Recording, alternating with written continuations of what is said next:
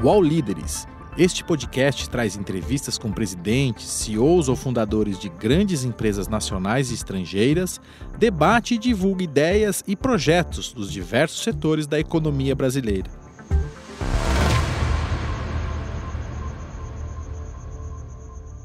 O UOL Líderes entrevista hoje o diretor superintendente da Corim, Reginaldo Morikawa. Bem-vindo. Tudo bem? Tudo bem. Vamos começar falando quais foram as principais mudanças nos hábitos alimentares dos brasileiros nos últimos anos. É, bom, nós já estamos na, nesse trajeto há 25 anos, então deu para a gente pegar várias fases. E no início era legal porque eu era chamado, eu e todo mundo do setor, né? a gente era chamado de bicho grilo, né? Que é aquele alternativa, aquela coisa bem, é, bem bicho grilo mesmo, né? E depois de um tempo, a gente começou a mudar. A gente já começou a ser chamado de consumidores alternativos.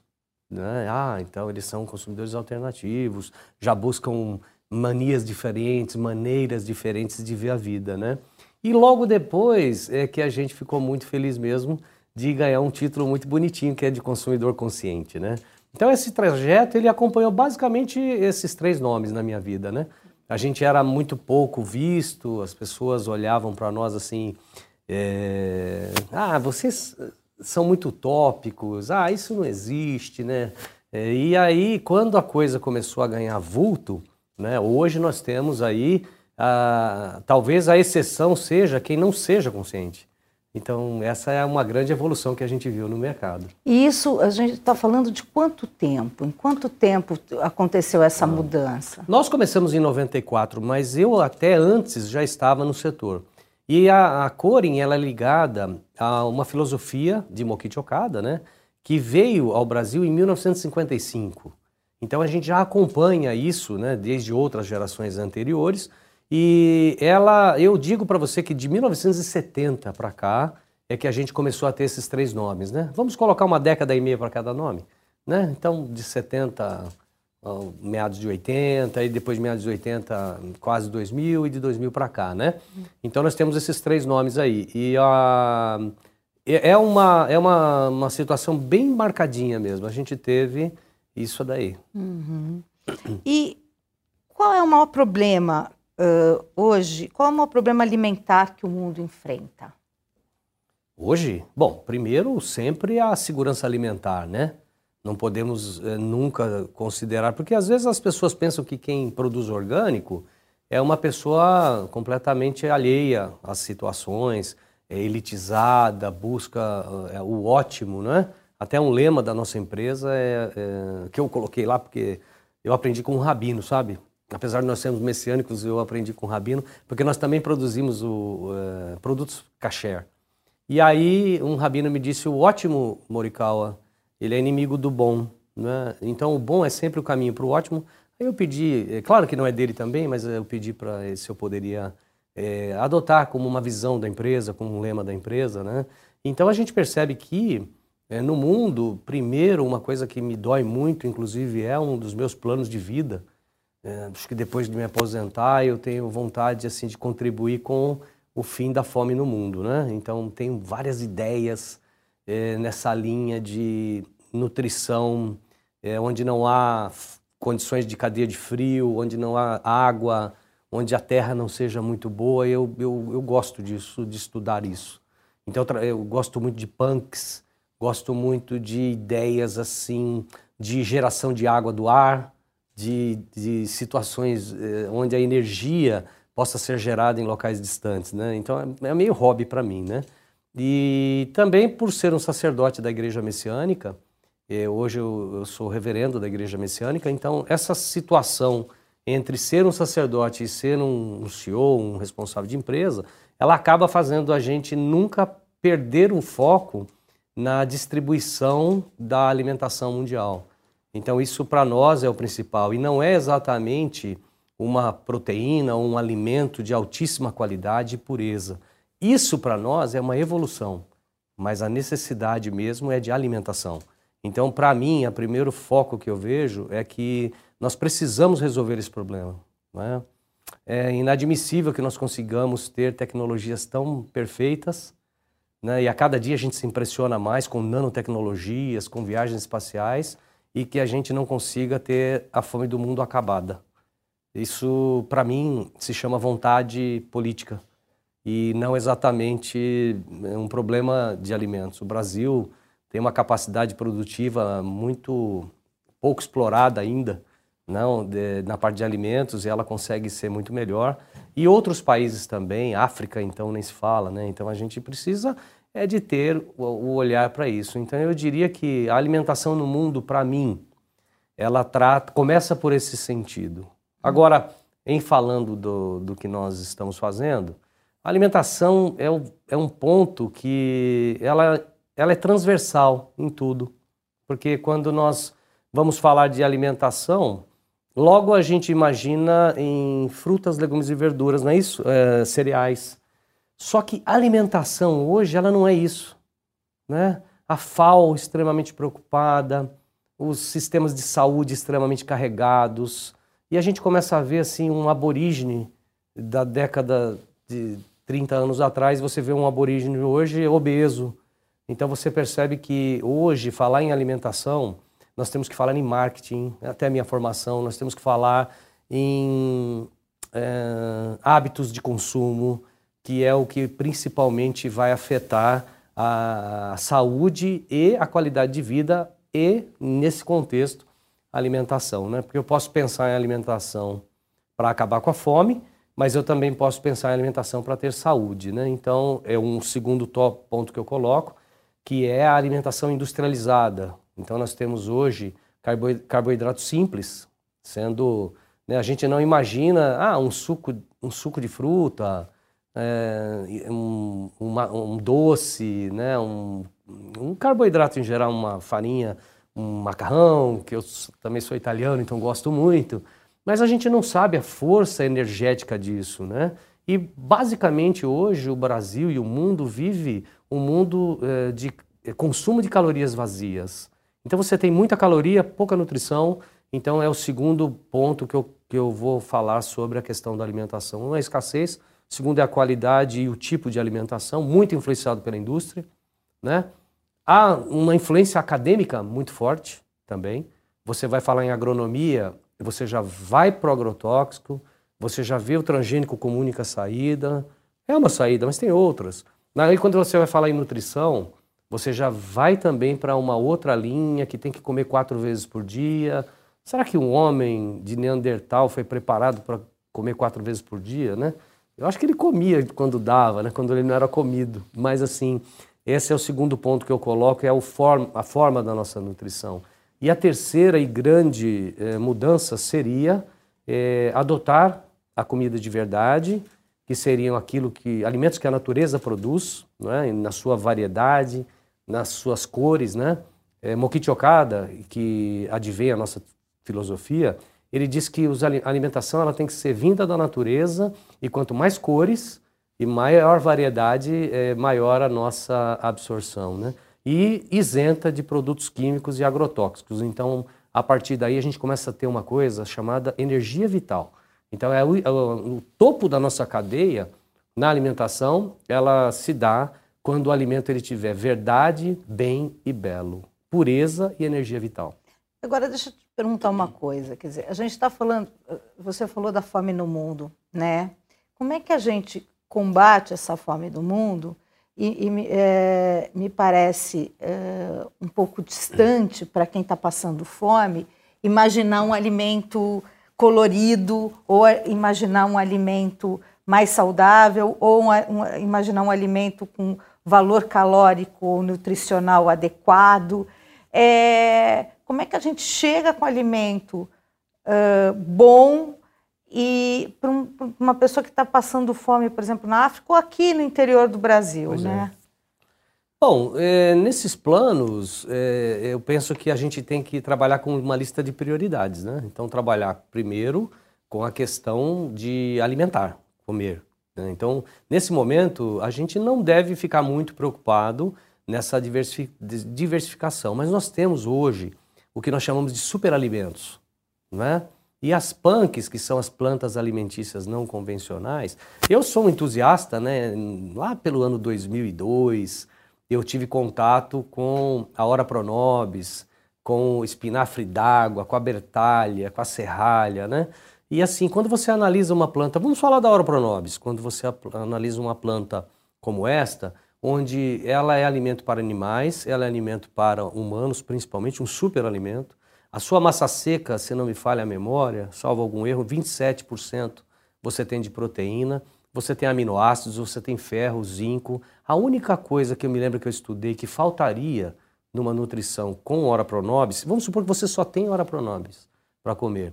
Faltaria talvez comer um ovo por mês, que seria alguma coisa nessa linha de B12, de colina, alguma coisa assim nessa linha. Mas então, existem alternativas combinadas. É, você falou África, Haiti, nós temos climas quentes. Nós, é, ela é uma cactácea, então ela, ela sobrevive com muito pouca água. Né? Então, e ela é abundante e você com um pequeno arbusto na sua casa, você consegue alimentar pelo menos na linha de fome, né? Então, a partir daí é que você começa a desenvolver espécies, né? Nós temos o pequi, nós temos muitas árvores que dão frutos também, que dão alimento. E a gente só explora alface, espinafre, beterraba, né? É aquilo que a gente encontra no supermercado. Então, para nós, eu, eu vou nessa linha. Eu vou nessa linha dos superalimentos e das plantas alimentícias não convencionais, porém mais adaptadas ao determinado local. Então a hora Pronobis pode aí salvar, tirar a fome do mundo. Não tenho dúvidas. Não tenho dúvidas. A Corim é uma empresa ou é uma filosofia? ai, ai, ai. Ela é, ela é, uma vez já chamaram a gente de ONG no passado, depois de OCIP, mas no fundo nós somos um organismo que talvez não existam muitos iguais, né? porque nós somos, nós nascemos de uma filosofia para construir uma filosofia, mas nós somos extremamente empresariais, né, dentro de uma linha que a gente entende ser mais justa, principalmente porque somos embasados da filosofia de Mokichi Okada. Então a pergunta para responder é bem simples. Sim, somos uma empresa constituída brasileira com capital brasileiro e sim, somos uma empresa que o nosso lucro ele é 100% revertido na sua concepção como se fosse uma fundação, como se fosse uma ONG. Eu ganho salário. Eu estabeleci um, um, um prolabore, um salário para mim fixo, que tem aí os seus reajustes, mas é, a, o lucro que nós temos da empresa, eu mesmo como sócio, eu é, abro mão e reinvisto é, é na nossa atividade. Né? E o que, que significa Corim? Tem um, no, tem um significado? Sim, o, o idealizador dessa empresa, ele se chama Tetsuo Watanabe, né? Faleceu em 2013, mas ele tinha já essa vontade em 1992. E em 1994 ele idealizou. E acredite se você quiser, ele é um grande reverendo, um grande nome da nossa igreja. E ele, da nossa filosofia, né? E ele, um dia, em 1994, eu estava iniciando o seminário dessa, da igreja messiânica e ele no Japão me encontrou e falou assim: é, Morikawa, é, tudo bem? Eu falei: tudo bem. Ele falou assim: você um dia vai ser diretor de uma empresa que eu estou abrindo. eu, poxa, você pequenininho, jovem. Eu olhei e falei: ah, claro, com certeza. Mas isso nunca me passou pela cabeça. Eu até esqueci disso e porque a gente dá, né, não dá o mesmo valor que deveria. Mas amigos meus me falaram: você lembra aquele dia que ele falou? Aí eu lembrei. Então ele, é, Tetsuo Watanabe, ele idealizou e construiu muitas coisas no Brasil, entre elas um solo sagrado, que hoje é um parque filosófico da Igreja Messiânica, no qual recebem é, milhares de pessoas por mês. E ele também deixou idealizado a Corin. E nessa idealização da Corin, ele escreveu o nome Corin, que quer dizer anéis de luz. E os três círculos, que são a logomarca, ela representa o fogo, a água e a terra. E esses três círculos, eles têm a intersecção central que representa o ser humano. Dentro da filosofia da Korin, que é de Mokichi Okada, ela diz que tudo na vida nasceu para abastecer o ser humano. Né? O nosso símbolo de sustentabilidade é o ser humano no meio e não o planeta, como a gente costuma ver. Porque, na verdade, se o ser humano é quem usufrui e quem tem o dever de cuidar, é, é, entendemos que o planeta Terra passa a ser um, um, um, organismo passivo. apesar de sua interação e sua existência viva, ele é passivo quando se trata com o ser humano. Então nós entendemos que é o ser humano que tem que cuidar do planeta e por isso tudo é feito para ele. E a partir daí o nome Corin ele ele tem essa vibração também energética. É, você está falando bastante da Igreja Messiânica, né? É. Que é que fundamenta aí os princípios da Corin. Isso. É, no que acredita a Igreja Messiânica? É muito simples. A Igreja Messiânica ela tem como fundador Mokichi Okada, que depois de receber uma revelação divina de como seria o mundo no futuro, ele, isso foi em 1931, ele é, recebeu um título chamado Meishu Sama, que como Papa, né, tem o título de Papa Francisco, ele então de Mokichi Okada passou a ser chamado de Senhor da Luz, que é Meishu Sama. E ele trouxe para nós uma gama de ensinamentos que estão embasados em transformar esse mundo em paraíso. A verdade, um mundo de verdade, um mundo de bem e um mundo de belo.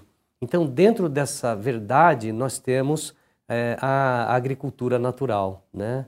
E a, a, como base da sua salvação, nós temos o quê? Que cuidar do espírito, da mente e do corpo.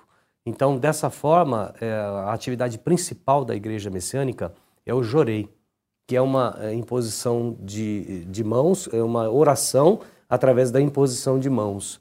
E o jorei, ele é um método de gerar felicidade. Então, ele elimina suas máculas espirituais, assim é a nossa filosofia, né? E essas máculas espirituais, em determinado nível, elas se transformam em toxina material, e essas toxinas materiais vão é, afetar a mente, o espírito e o corpo.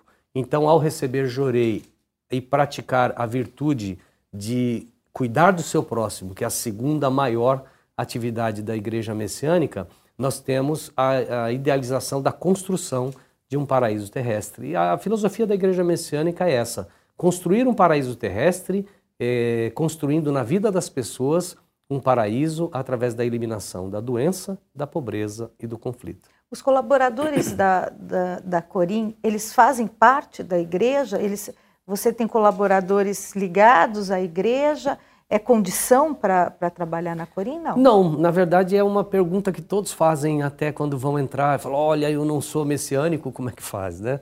Eu sou evangélico, eu sou católico, né? De outras denominações. Não, não. Na verdade, é, é, até o nosso CFO, ele não é é, messiânico, né? Ele, ele está com a gente desde 1994, mas ele não é, é messiânico. Uh, nós temos hoje, quando eu entrei como CEO em 2007, nós tínhamos em torno de 20, é, perdão, vamos falar em percentual? Em cerca de 5% dos membros é, que eram membros da igreja. E hoje nós já estamos aí na casa dos 20% de funcionários e colaboradores que são membros da organização, mas se tornaram membro, a maioria após ingressarem na Corim. Perfeito. Vamos voltar um pouco para os desafios. É, quais foram os desafios para estabelecer uma produção alternativa em escala industrial?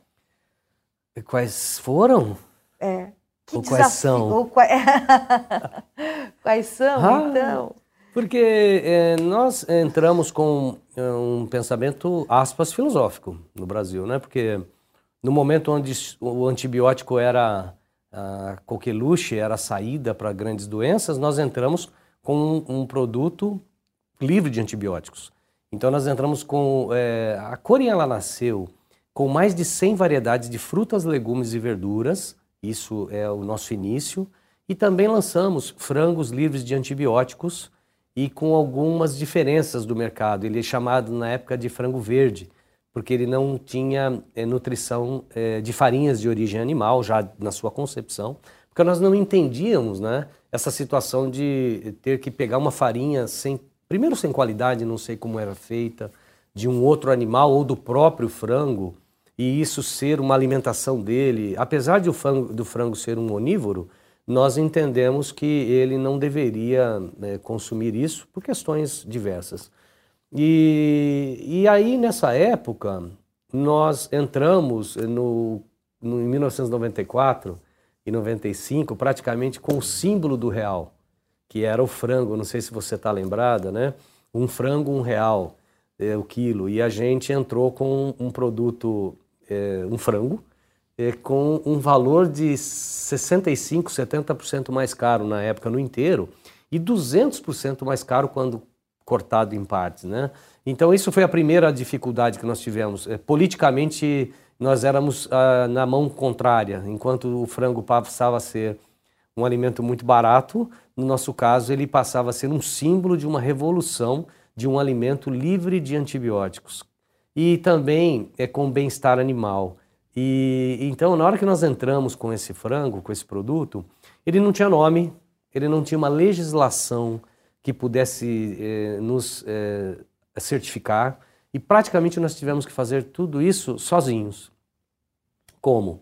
Contratando certificadoras de processo, explicando o que a gente fazia e eles auditariam isso de uma terceira parte mas para a população saber que não era ah, é, eu fazendo o, o que tava, estava dizendo somente sozinhos.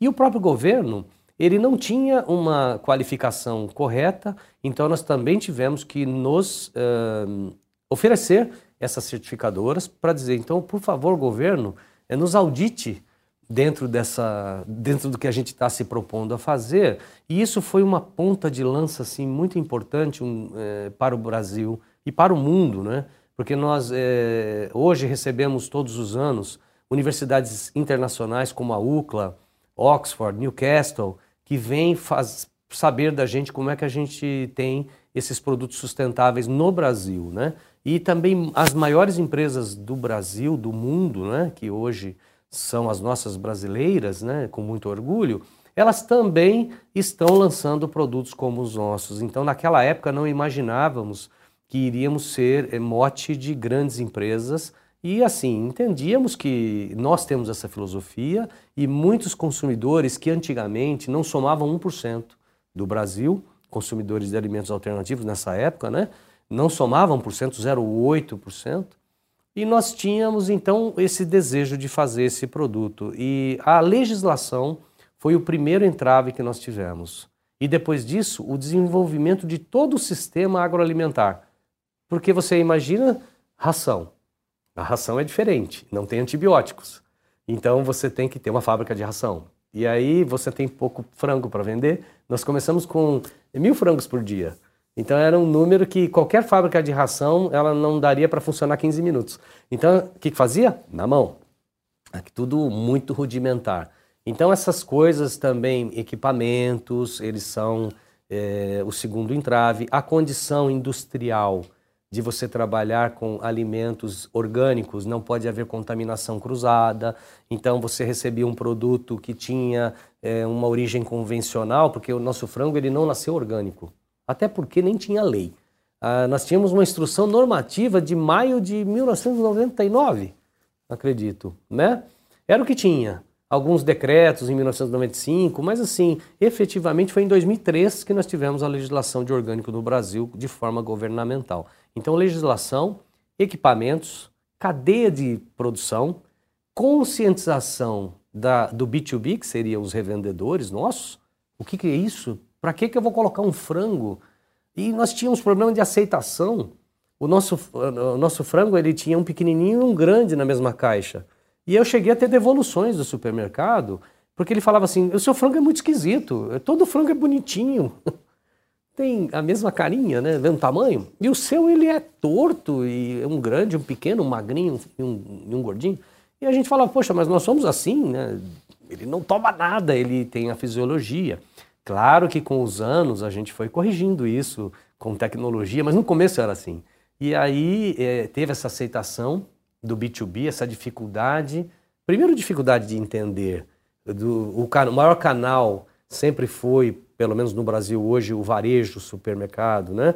Então ele tinha essa dificuldade de absorver restaurantes, nem pensar. Hoje nós temos mais de 400 restaurantes, mas o restaurante ele é um absortor de tendências. Então você, é, aquilo que você quer na sua casa, você começa a pedir no restaurante. Mas essa sequência ela tem um trajeto. E esse trajeto começa no supermercado, que é um formador. Então, vencendo isso, a conscientização do consumidor. A maior propaganda que a Corin fez e faz até hoje é conversas com o nosso consumidor. Você falou do antibiótico, né? Que o, o, os animais da Corin não tomam antibiótico. Nunca viram. Você é a favor do antibiótico?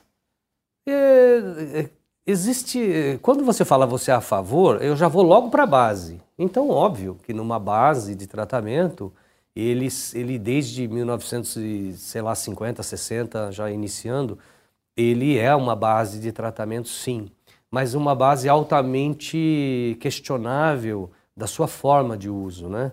A tarja preta, assim, deveria ser até pior, né? Porque você tem um, um medicamento que é um anti-vida, antibiótico, né? E dentro do, do, que há de mais moderno hoje, você percebe que é, não devemos exterminar as coisas na natureza. Nós devemos coexistir, mas coexistir de forma equilibrada. Então, você disseminar, ele, perdão, você eliminar todas as bactérias do seu intestino é, para eliminar uma, assim, que está oportunamente lhe atacando, ou duas. Então, você tem um, talvez um dano maior do que o, o, exatamente o benefício que ele traz. E o antibiótico, ele tem uma dificuldade de ser, não é dificuldade, ele está contra a natureza, ele é antivida.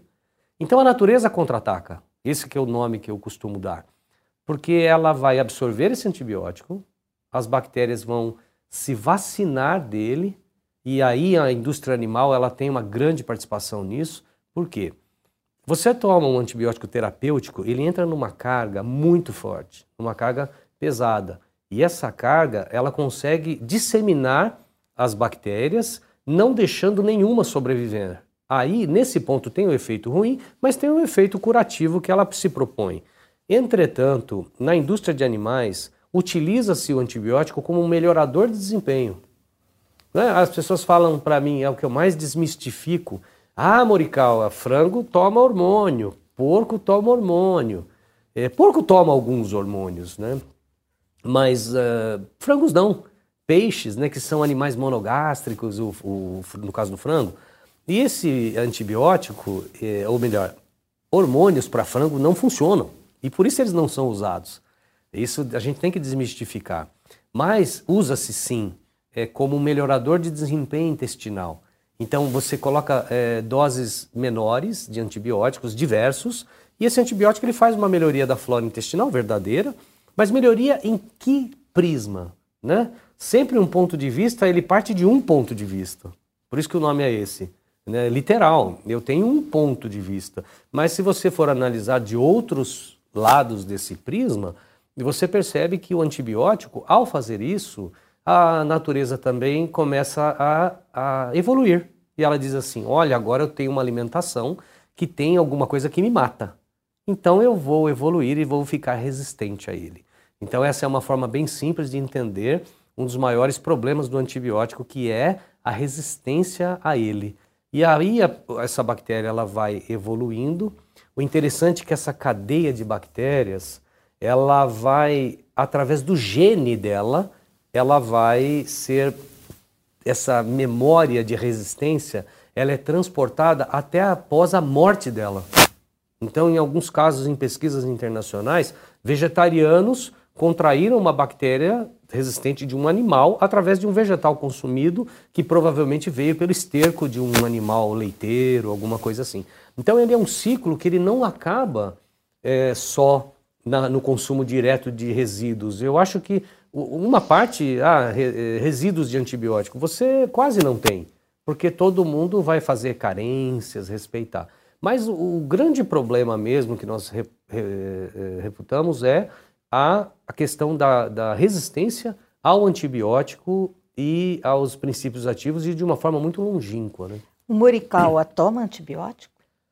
Eu eu acho que eu tomei tanto antibiótico na minha vida, mas tanto antibiótico, porque minha mãe, é, imagina, eu nasci em 67, então a minha mãe é fãzona da quimicetina, né? Nem sei se vende mais, mas era um, um, engraçado, né? Eu tinha uma dor de garganta, ah, qualquer coisa, espirrei, minha mãe toma quimicetina, aí eu tomava, E por isso eu perdi quase todos os meus dentes, né? Hoje eu tenho dentes, mas são todos meus porque eu comprei, paguei, né?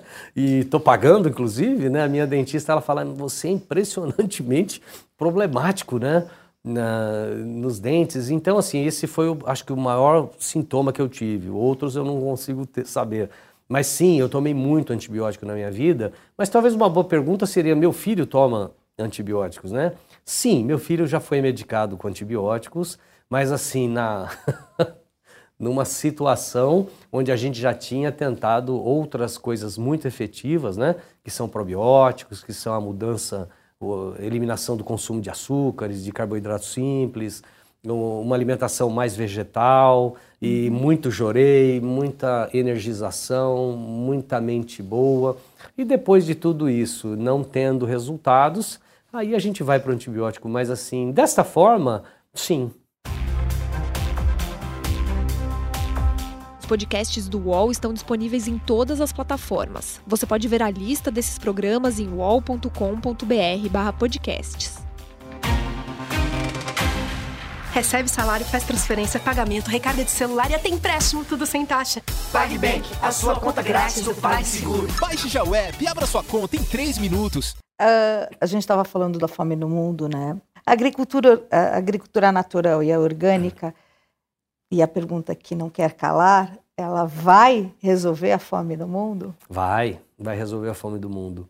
Sabe por quê? É, as pessoas elas ainda estão embasadas em volume de alimento. Né? É um absurdo. O brasileiro ele come, se eu pegar as, só as proteínas principais, vamos falar de animais. Então o que? Suínos, peixes, bovinos e aves. A gente já ultrapassa os 110 quilos de carne por habitante. Então eu tenho uma amiga vegana, então já tem alguém que comeu 200 quilos aí de carne por ano, né? Então, ao você falar em fome do mundo, a gente começa a entrar naquele assunto número dois que eu coloquei, que é a, a forma de, de o mundo se alimentar. Então, o mundo hoje, ele come calorias vazias, ele come muito, então você tem um ataque de insulina no seu corpo. A insulina desperta o hormônio da fome e você come não quatro vezes por dia, você não para de comer por dia. Então, não dá para falar, vamos acabar com a fome do mundo, se eu não mudar, primeiro, a forma de o mundo se alimentar. Né? Eu faço parte de um grupo que há muitos anos, é, por um problema de fígado que eu tive, é, digo tive porque tenho ele muito menor condição, ele é tão comum esse problema que eu tenho hoje que os médicos já nem ligam mais em falar o nome dele, que é a esteatose hepática, a gordura no fígado, né? E é engraçado que o médico ele faz assim, né? Ele olha e fala, ah, você tá tá? Ah, você tem esteatose hepática? Bom, mas isso aqui todo mundo tem. Ué. Aí eu falei, ô, ô, ô. Falei, professor, Pode voltar aí, por favor, me explica o que, que é isso. Ah, olha, Morical, isso aí muita gente tem, mas eu comecei a perceber que a minha qualidade de vida estava piorando, né? E aí eu fui atrás, recebendo jorei, fazendo tudo que eu sei, e, e, eu piorando, piorando, né? A ponto de um médico falar, você precisa entrar na fila do transplante. A sua esteatose hepática entrou num nível, eu tinha 40 anos. E ele falou, você não chega aos 50. Tô com 52, eu tô feliz. E aí ele falou assim: é, você, a sua esteatose hepática ela está muito forte e isso se deve ao consumo de gorduras. E eu parei de comer toda a gordura e arrebentei de comer na compensação do carboidrato. Depois, é, conhecendo profissionais, a doutora Sandra é uma profissional que eu gosto muito, e ela ah, me indicou. É, e o nosso médico veterinário, é o, o Dr. Dematê, ele é médico veterinário da empresa, mas é o meu melhor médico, sabe? Ele olhou e falou assim: olha, não é a gordura que te faz mal, na verdade são os açúcares, né? E a doutora Sandra também, que é uma outra profissional de nutrição, e eu, a partir daí, comecei a mudar. Hoje, eh, por exemplo, agora, nesse exato momento, eu, eu estou sem café e eu costumo fazer jejuns naturais de 16 horas, né? E eu percebi que minha conta de supermercado também diminuiu muito. Porque quando você não compra pães, você não compra sucos, você não compra doces e você come alface orgânica, tomate orgânico, mesmo a 14 reais o quilo, né? Você comendo cenoura a 12 reais o quilo, mas na hora que você consome tudo isso, eu não tenho fome. A verdade é essa. E a minha estratose diminuiu sem nenhum medicamento. Então, quando você fala em acabar com a fome do mundo, você tem que primeiro eliminar os industrializados e acabar com o hormônio de fome da sua vida. E a partir daí consumir uma quantidade adequada. Quando você fala em carnes, a OMS diz algo em torno de 20 quilos de carne habitante ano. É, e nós estamos com 120 quilos de carne habitante ano, né, arredondando. Então você também fala, ah, se eu falar dá para acabar com a fome do mundo hoje, eu diria que não, porque o mundo não come certo. Mas se o mundo comer certo, ele vai ter uma grande vantagem em comer alimentos orgânicos. Primeiro, ausência de resíduos de ingredientes ativos, químicos, não só agrotóxicos, mas você tem N é, ingredientes ativos que acabam sendo residuais. Segundo, você tem uma quantidade de nutrientes, isso é muito questionado toda vez que eu falo, sempre alguém levanta em algum momento e diz: Isso não é verdade, sabe? Aí eu cansei tanto de, de ser questionado em palestras assim que eu encomendei uma pesquisa. A Corin produzia mais ou menos 100 toneladas de morango orgânico por safra. E aí eu falei, é, pesquisadora Priscila, amiga minha, não dá para você pesquisar para ver algum se tem alguma coisa melhor no nosso morango? E ela falou, sim, vamos ver. E ela detectou 30% a mais de vitamina C no nosso morango. E quando a gente pega um milho orgânico que a gente alimenta os nossos animais orgânicos, você vai analisar, você tem índices de algumas substâncias, né? Muito maiores Aí eh, pode ser uma amostra, como sempre questionam, ah, mas você pegou de um terreno convencional, mas enfim, no final das contas o morango da cor ele tinha 30% a mais de eh, vitamina C. Então, ah, eu gostei muito e vou usar esse exemplo da indústria da cana, sabe, para fazer etanol, açúcares, né? Antigamente, eu, um agricultor me contou que ele produzia cana e a indústria pagava por caminhão. Então, um caminhão tantos quilos e pagava. Mas ela começou a perceber que variedades de cana davam mais sacarose, davam mais ingredientes ativos do que outras. E eles passaram a pagar uh, o caminhão, o agricultor, não pela quantidade de massa que ele trazia, mas sim pela quantidade de ingredientes que ele conseguia absorver daquele material. Então, a partir daí, o, o, os produtores começaram a ir para variedades mais produtivas do que a indústria queria e não exatamente do que a balança queria.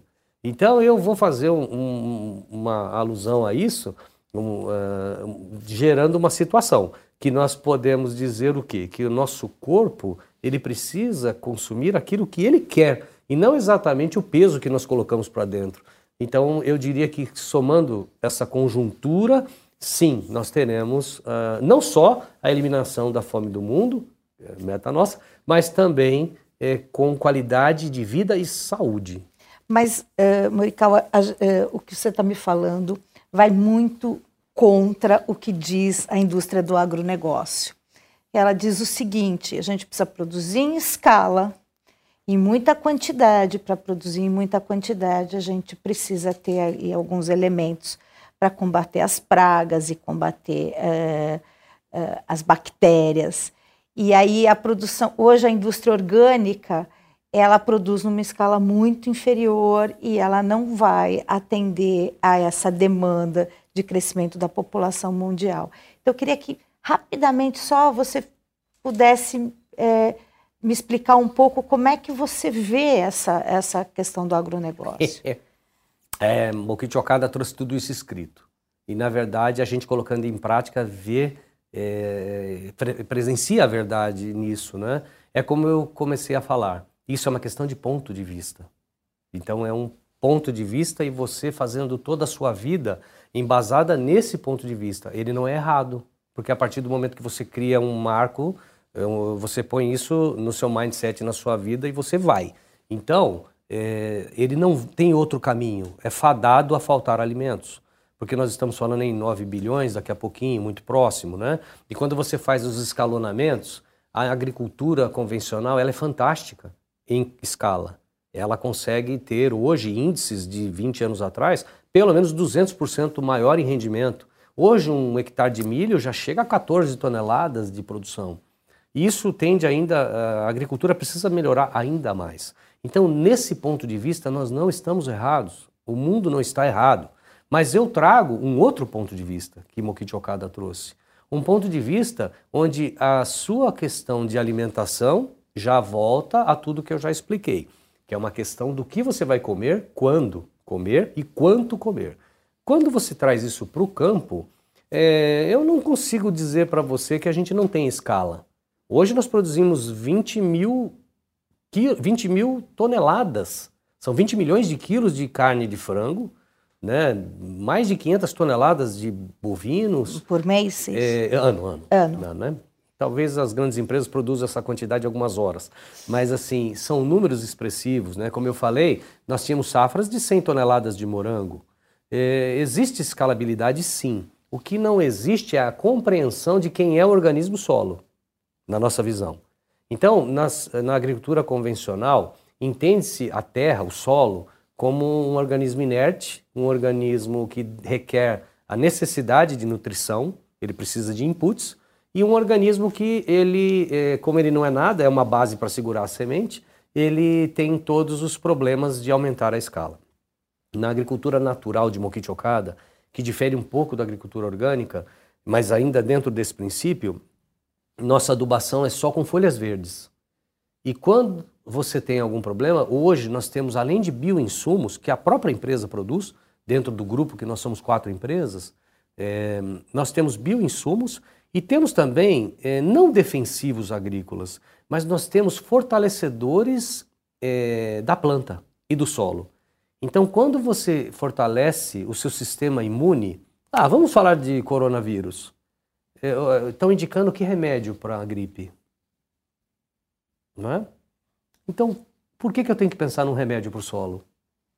O que está sendo indicado para maior defesa do coronavírus? Até onde eu vi, na época do H1N1 era o Tamiflu, e hoje são algumas enzimas, mas elas atacam ou agem diretamente onde? Sistema imunológico central.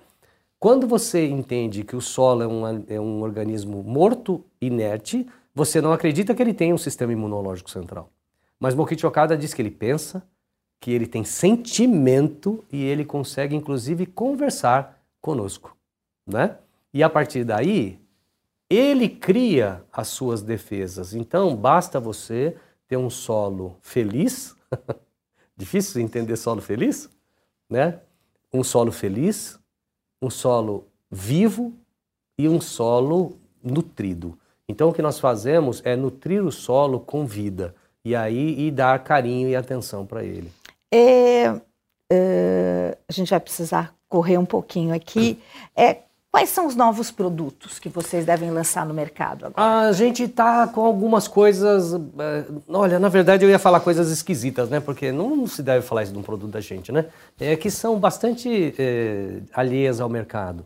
Nós estamos lançando agora é, um ovo de um ovo caipira, mas de galinhas caipiras, né? E o que é isso? Para que isso? Porque na verdade a indústria do ovo ela é muito confusa no Brasil.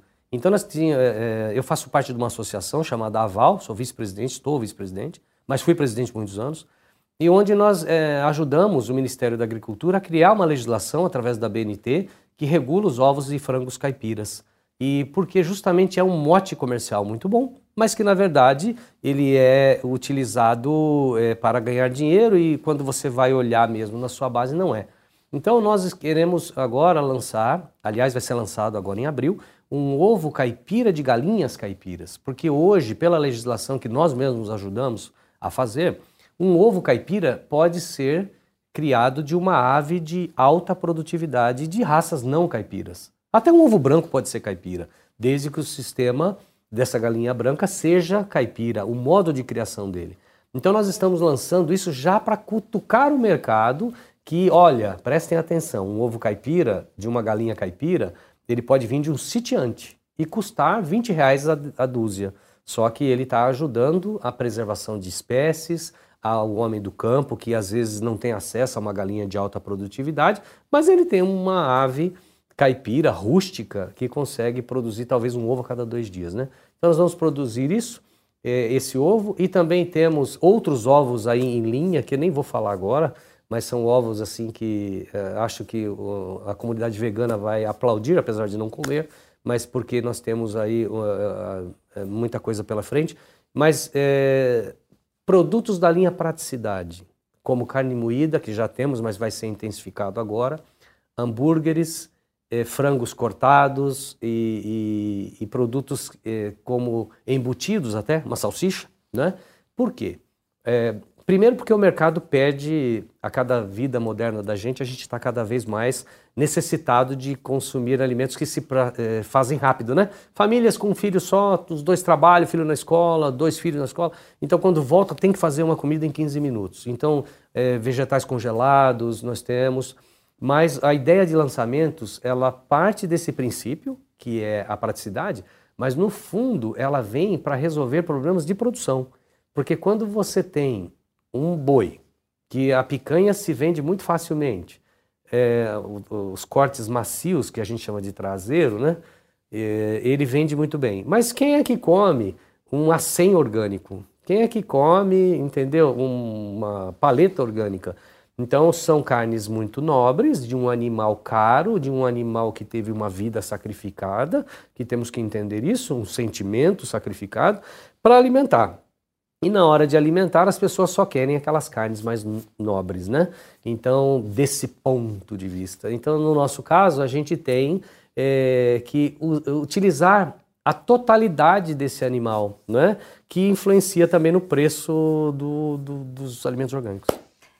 Uh, agora eu fiquei pensando o seguinte, quer dizer, você falou da, da quantidade de proteínas e de carnes que o, o ser humano consome é, por ano.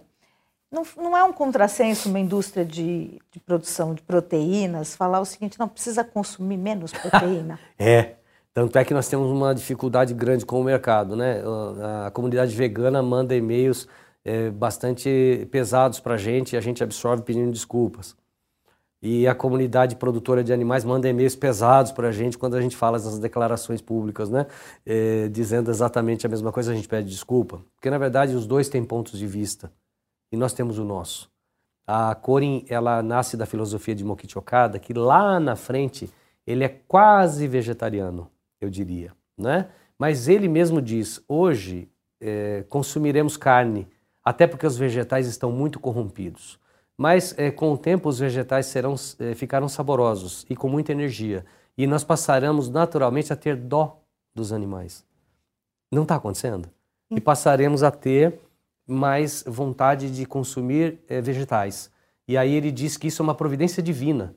E a partir daí a Corin se prepara para esse advento. Então, por isso a nossa campanha é coma menos mesmo.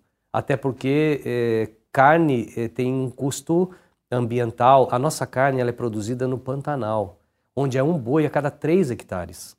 Então você tem, eh, ele corre muito. Ontem eu estava fazendo um teste para saber como que nós vamos consumir o contrafilé da Cone. Ele é duro. Sabe por que, que ele é duro? Porque o boi tem uma cabeça grande e ele tem que ir lá no chão pegar a grama, porque não tem coxo. Ele, ele demora três anos para crescer.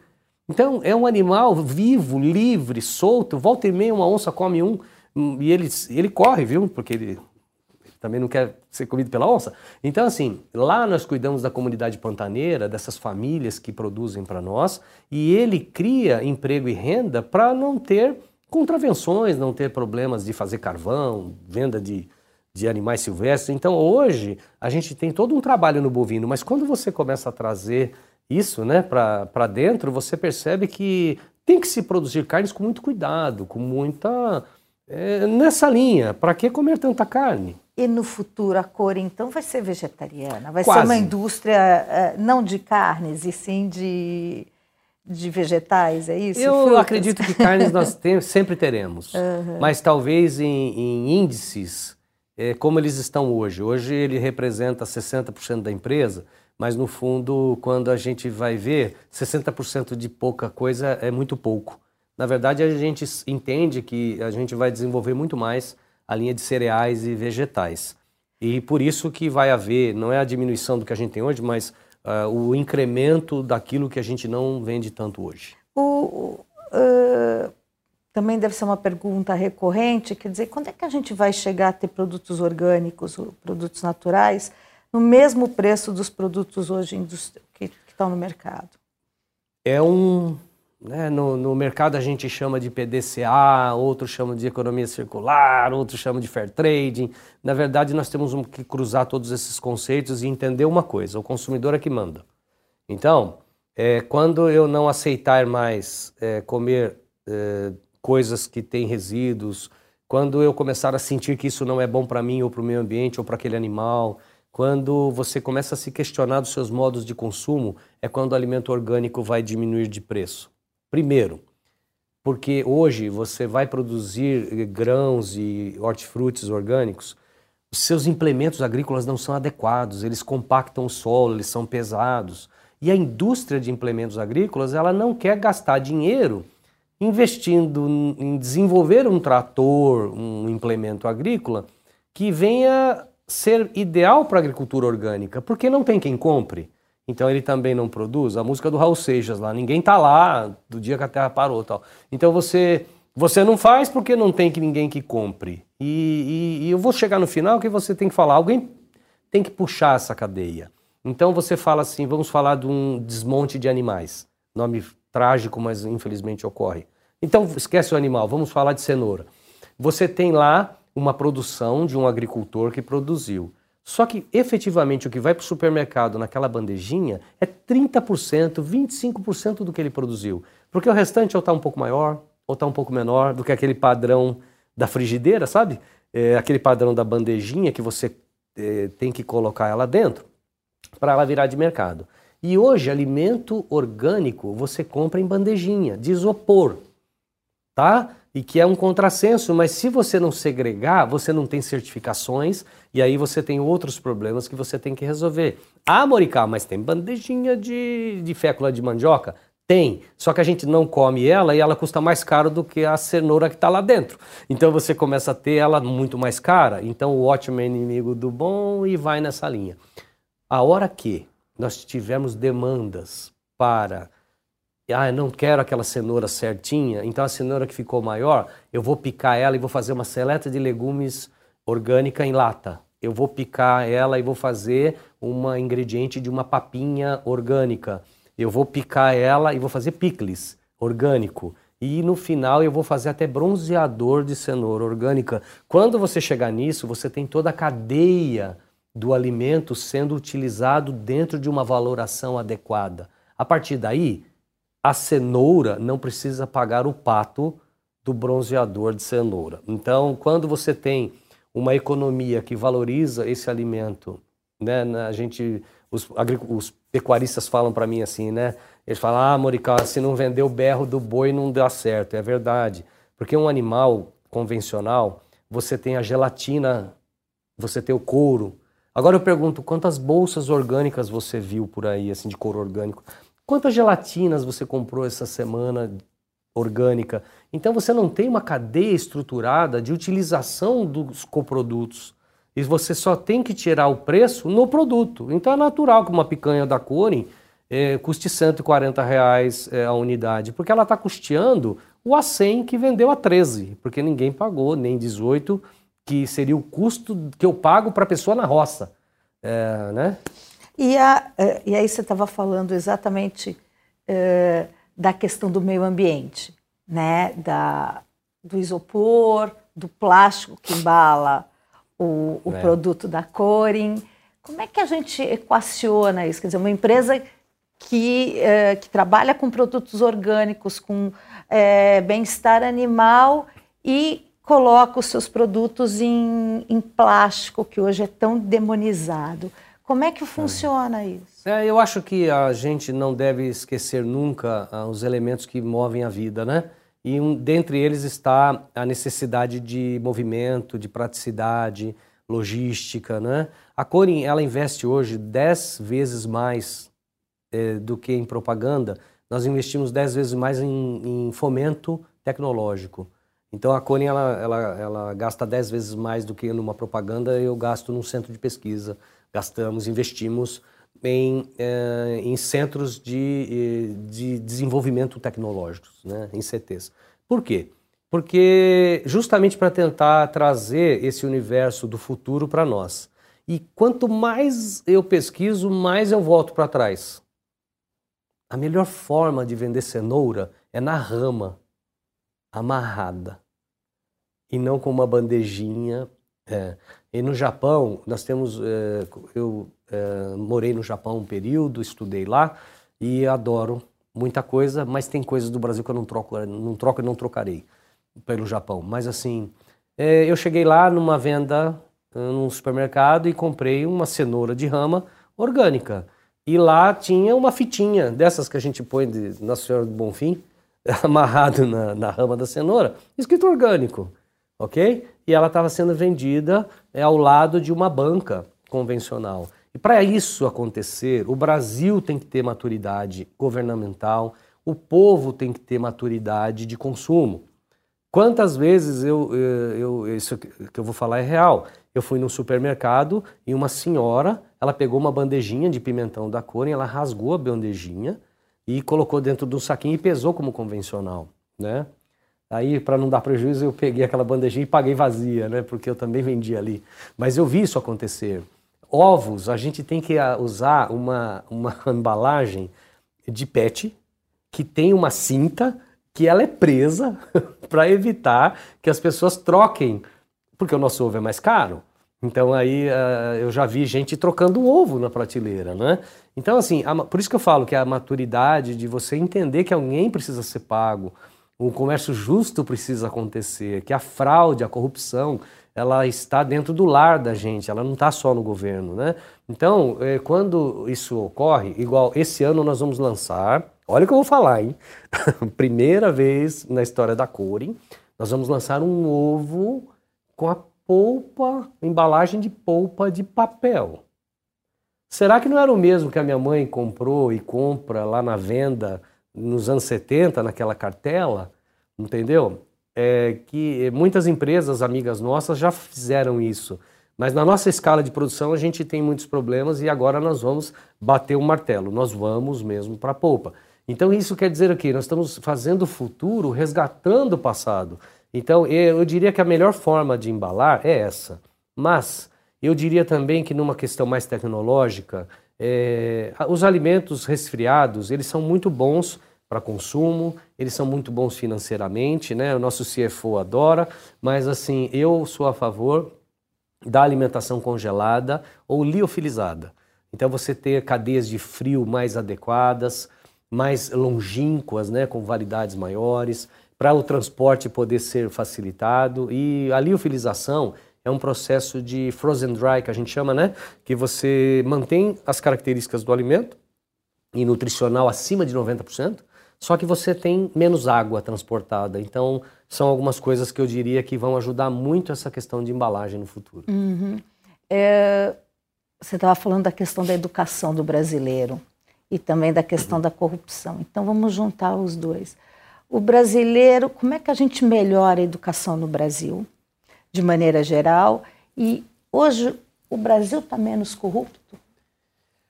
Como que a gente melhora a educação no Brasil? Você deu a pergunta com a resposta, né? Então é isso. Né? Nós temos que entender que a educação é uma coisa do governo. Ela deve ser é, o governo quem faz, né? Enquanto é, a gente tem que é, tirar 20, 20 25% do salário para pagar a educação das crianças, é, talvez é, 90%, eu diria, não é um número errado, não terá condições de pagar isso. Então, primeiro, uma, um ensino de qualidade, integral, é, para crianças, né, onde ela seja amparada com desafios, com empreendedorismo, é, já desde o início, mas com muita brincadeira, com muita diversão com é, aquilo que a criança tem que ter, que é o convívio social, e trazer a criança para nós. Então, eu diria que a sociedade, é, nem, acho que a coisa mais natural hoje é entender que nos primeiros anos de vida de uma pessoa você forma o caráter dela. Então, eu, eu diria para você que não conseguiremos mudar o futuro se não mudarmos as crianças e é um papel governamental fazer isso, não é? E a questão da corrupção, sim o Brasil ele está aprendendo, apanhando muito, porque você lembra do advento da carne fraca? Nós tivemos alguns frigoríficos, foi coisa de nada, mas praticamente lá fora a Corin teve problemas. Nós fizemos a primeira exportação de frangos orgânicos do Brasil em 2016.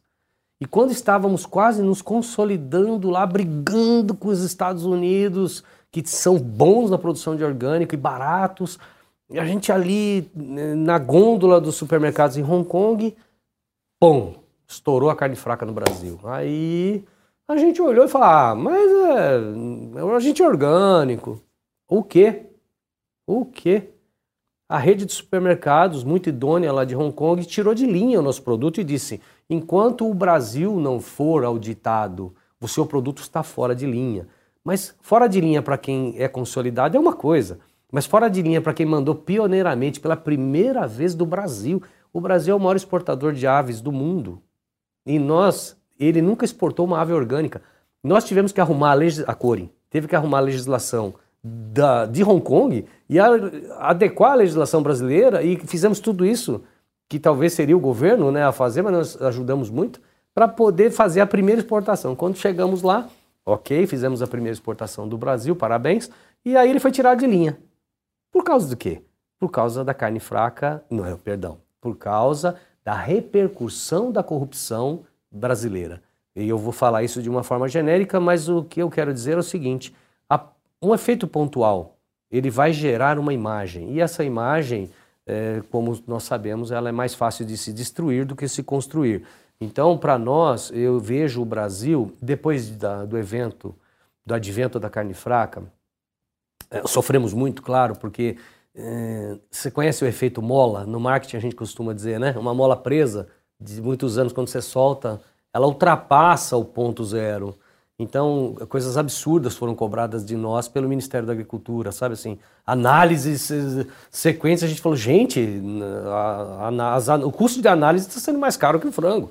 Mas assim, aí agora está começando a tirar aquele pavor. Mas tudo que exacerba depois essa mola vai acalmando, né? E no final das contas, o que eu percebi é isso, que o brasileiro, ele, ele é o país da diversidade, ele é o país chama do jeitinho, mas eu dou um nome muito bonito para isso. Ele é um país de adaptação. Ele é um país de perspectivas diferentes, de prismas diferentes.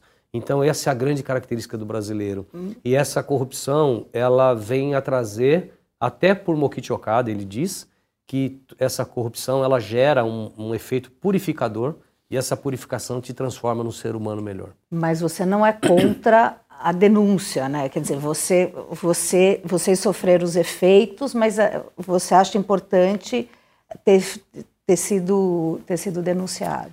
Eu diria até mais que isso. Eu acho que ninguém gosta de ser enganado em casa. Não é. Eu acho que a denúncia passa a ser uma condição natural do ser humano. Ela não é nem uma questão governamental.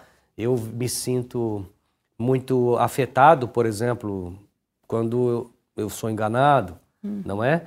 Então, ao natural, é, eu diria que hoje as indústrias, né, nesse nível 4.0 que a gente vê, é, nós percebemos é, que o ser humano ele está muito mais valorizado do que exatamente a indústria, a, a, o comércio ou o negócio. E eu percebo que isso já vem percolando dentro da, da, das instituições, dentro da Corin, mas dentro de outras também. Hoje eu vejo muito associar a, a, o nome, o brand da indústria, da empresa, mas associar ao nome da pessoa que está à frente. E isso antigamente era muito descartável, não era? Ah, eu não me importava uma grande corporação, sim.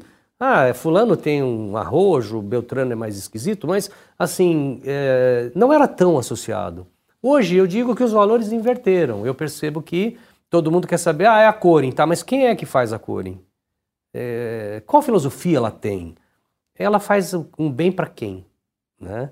Eu diria que as empresas hoje, elas pensam, as melhores, ou as que dão certo, ou as que darão certo, elas não pensam mais na sua missão em resolver um problema da minha família que quer ter lucro. Sim, mas acima disso, que vai fazer bem para o Brasil, mas bem ao planeta, bem à comunidade. Então, esse é um mote que ele vem trazer para a gente o que a gente precisa para se consolidar. A gente vai precisando, precisar acabar, mas eu queria falar um pouquinho de reformas. como é que você vê a, a necessidade da reforma tributária? O que, que, a gente precisa melhorar, principalmente para o mercado, uh, para o segmento que vocês atuam? E em relação à reforma da Previdência, a gente já está. Uh, a reforma da Previdência foi suficiente para a gente ter uma aposentadoria mais sossegada? Olha, uh, vamos falar primeiro das reformas. Eu acho que as reformas estão atrasadas pelo menos 20 anos, né? todas elas. O Brasil tem uma carga tributária pesadíssima. Eu acho que ela já ultrapassa os 40% ou mais, 40%, 43%. Então, praticamente 4, 5 meses do seu trabalho já vira imposto. São números emblemáticos aí que a gente guarda. Mas a gente percebe que é, essas reformas, elas advêm de pouca conversa e muita necessidade. Quando você fala em reforma de previdência, é, eu vi uma matéria que achei muito bacana. É, uma pessoa de 40 anos de idade dizendo assim: esse idoso, é, esse idoso veio a falecer, né? Com 40 anos. Então, nós tínhamos uma longevidade muito pequena, né? Natural. E hoje a nossa longevidade é maior. Então, eu não vejo reformas como essa como ruins. O que eu vejo são paradigmas que não querem ser quebrados. Né? É, há necessidade de adaptações para o mundo que vem. E muitas delas vão passar por essa questão da não aceitação das pessoas, dos seus paradigmas, né? Ah, meu pai se aposentou assim, então eu quero me aposentar assim. Eu, por acaso, eu fui afetado nessa questão, eu vou ter que pagar um pedágio aí, porque eu já me aposentaria esse ano, e vou pagar um pedágio de um ano e meio ou dois anos aí, dois anos e meio, para pelo cálculo da nova Previdência, né? Eu acho que a, é, essa questão ela, ela tem que acontecer. Eu não digo para você que nós vamos conseguir o ideal, e acho que todos os países no final estão buscando isso, né? Alguns países vão para essa linha de capitalização, outros países vão para essa linha de compensação corporativa que nós temos aqui, esse sistema único, mas no final das contas, eu vejo ainda o Brasil eh, muito interessante, mesmo com as mudanças que ele fez. Eu acho que vai conseguir sim uma boa economia. É uma questão do povo brasileiro entender que ele está vivendo mais e alguém tem que pagar essa conta. A pirâmide social de geração de receita está invertida, então a gente tem que começar a entender que mais velhos virão, menos jovens seremos. Então, é, sim, até para termos a dignidade da população da melhor idade, da terceira idade. Na reforma tributária, é, o Brasil é um dos países mais complexos que eu já vivi é, e que já existiu. É, eu não consigo vender para Brasília sem pagar um imposto de entrada. Eu, o imposto de saída de Minas Gerais é, traz o produto para cá com um preço que eu não consigo mais vender em São Paulo. É, uma empresa como a nossa, que vende em todos os estados brasileiros, ela gasta mais ou menos 6 mil horas para apurar o imposto a pagar. Em outros países, como eu vim do Japão, por exemplo, lá que eu vivi lá, eles não gastam mais de 600 horas.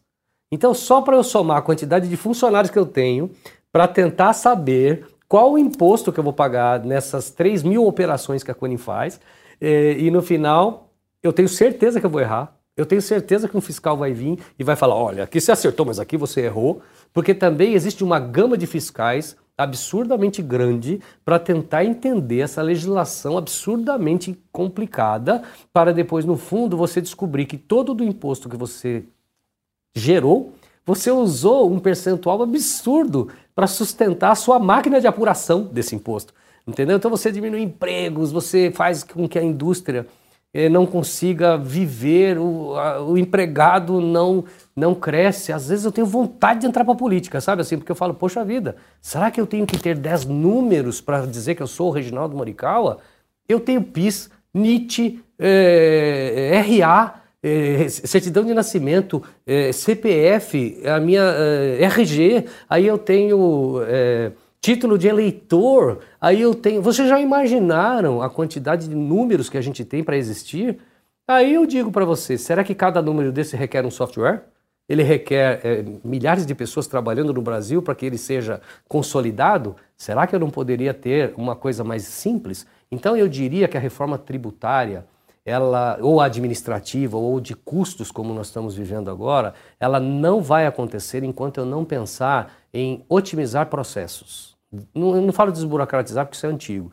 Eu digo otimização de processos. Se eu quero é, economizar na máquina pública e fazer com que o dinheiro fique nas empresas e fique, eh, retorne para a comunidade e as empresas têm esse papel social para com a comunidade, que é necessário, não é só o governo que deve fazer, eu passo que a política deveria trabalhar, essa é uma visão minha, de um ponto de vista, que nós deveríamos trabalhar com eficiência e reanalisar, não é tributo não, mas reanalisar a, a Constituição que nós temos hoje, administrativa e política. É, a gente vai precisar acabar, mas é, a última pergunta eu queria saber assim: é frango ou é galinha? O que, que a gente consome? Bom, nós consumimos hoje frangos e galinhas, graças a Deus, mas nós temos problemas seríssimos em outros setores. Por exemplo, a Corin lançou a primeira tilápia que não usa hormônios de reversão de sexo para que todos virem macho. Porque, na verdade, na tilápia, 98% do que você come é um tilápio. um, uma tilápia macho. E é interessante que na galinha, né, você tem um, uma coisa muito terrível na produção de ovos, que é isso que eu, é, a Corin está trabalhando já há muitos anos, é muito difícil porque o ovo dobraria de preço hoje. Temos questões econômicas para ver, mas é, a Cone não é a favor disso. Existe um sacrifício sistêmico do pintinho macho para gerar galinhas poedeiras. Cada galinha que existe, um pintinho macho foi triturado ao nascer. Então você tem galinhas nesse caso. Né? E quando você tem o leite, você tem vacas que produzem, aquele macho que produz da, da vaca que produz o leite, ele é sacrificado, porque ele também não ganha peso, ele não ganha massa de, de, de financeira em relação ao seu consumo alimentar. Então a conta não fecha. Então o, o mundo ele está embasado em poderios, em necessidades econômicas, seja ela embasada no ponto de vista de falta carne, falta leite, falta ovos, falta dinheiro para pagar. Então a Corin ela tenta criar uh, sistemas de dupla aptidão. Então, por exemplo, na tilápia, a gente tem é, sistemas de trabalhar com mudanças de reversão do sexo por temperatura. Porque é interessante na natureza, mesmo sem ninguém controlar, 50% nasce macho e 50% nasce fêmea. Então, quando a gente faz algumas manobras assim, entendendo o meio ambiente, a gente conseguiu hoje ter 80% sem usar hormônio de reversão em machos e 20% de fêmeas. Ué, mas por que não vender a fêmea? ela aí a gente faz o quê? Vende um peixe um pouco menor é, para uma outra linha de é, quando a gente vai no restaurante de peso por quilo, uma tilápia desse tamanho atrapalha para comprar. É melhor pequenininha porque você não tem que ficar cortando ela no meio. Existem mecanismos de consumo para outros animais, entendeu? Então a Corin ela está lançando frangos de dupla aptidão. É, se nascer macho, vira frango caipira. Se nascer fêmea, vira galinha poedeira. Só que no final das contas, ela produz muito menos. Aí é que entra a questão. Quando você tem um animal de dupla aptidão, eu vou usar essa tilápia fêmea, ela começa a reproduzir dentro do tanque e ele consome mais ração. Aí as indústrias falam: Meu Deus, essa tilápia ela não podia comer 1,2 de ração, ela tinha que comer 0,9. Então você começa a perceber assim que é, uma, é um absurdo de medo do dinheiro, sabe? Então eu prefiro cobrar 10% mais caro, 20% mais caro e dizer assim: a tilápia, a tilápia vai comer, a fêmea vai comer, a, a, o filhinho da tilápia vai nascer, aqueles que vazarem, eles vão passear por aí, né? E assim, é, não ter hormônios desfilando pelos rios mudando para macho todo mundo que ele encontrar na frente na vida dele, que nunca acaba, né? Então, assim, eu vejo que entre frango e galinha, eu diria para você que nós devemos dar valor a todos, com muito bem-estar animal, devemos dar muito valor a uma vida que é retirada para virar alimento, e mais do que isso, nós devemos dignificar essa vida retirada e trabalhar para que esse mundo seja melhor, que ele se transforme em um paraíso terrestre. Muitíssimo obrigada pela entrevista. Eu que agradeço. O All Líderes tem reportagem de Beth Matias, edição de áudio de Amer Menegassi e coordenação de Diogo Pinheiro.